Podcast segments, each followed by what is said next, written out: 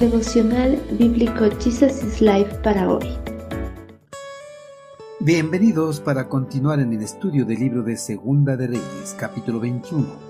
Un padre ejemplar. Amón tenía 22 años cuando subió al trono y reinó en Jerusalén dos años. Su madre se llamaba Mesulemet y era hija de Arús de Jotba. Él hizo lo malo a los ojos del Señor, tal como su padre Manasés. Siguió el ejemplo de su padre al rendirles culto a los mismos ídolos que su padre había venerado. Abandonó al Señor, Dios de sus antepasados, y se negó a andar en los caminos del Señor. Tiempo después, los propios funcionarios de Amón conspiraron contra él y lo asesinaron en su palacio. ¿Ha escuchado la expresión de tal palo tal astilla? Este es un refrán muy popular que utilizan las personas para indicar que las características de una pequeña parte provienen de algo mayor de donde fue extraído. Una astilla que se toma de un palo tendrá las mismas características que el palo en cuestión, es decir, tendrá el mismo color, la misma dureza, la misma textura. En los seres humanos, esta expresión se suele utilizar para referirse a los defectos o a las virtudes de un hijo con respecto a sus progenitores.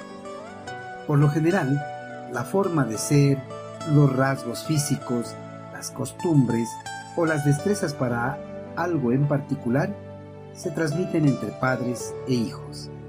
En el pasado, Amón, el monarca del reino del sur, gobernó en Judá siguiendo el ejemplo que había recibido de su padre. Manasés había transmitido a su hijo a vivir en completa desobediencia al eterno Creador.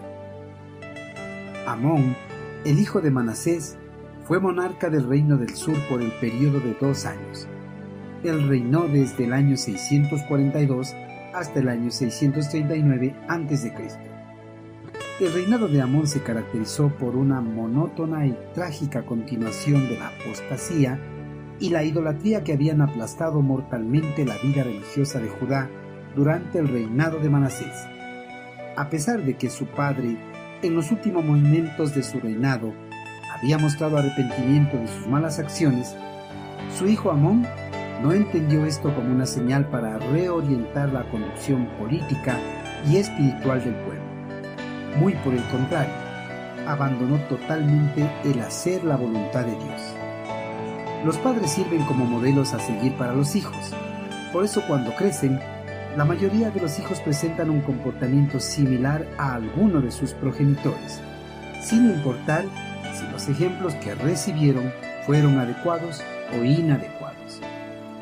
Es indispensable que los padres sean el mejor ejemplo que puedan recibir sus hijos en los primeros años de su vida, pues en esa etapa de desarrollo es cuando más conocimiento ellos absorben para desarrollar y formar su carácter. Los padres deben ejemplificar con sus vidas los valores indispensables para la vida en sociedad.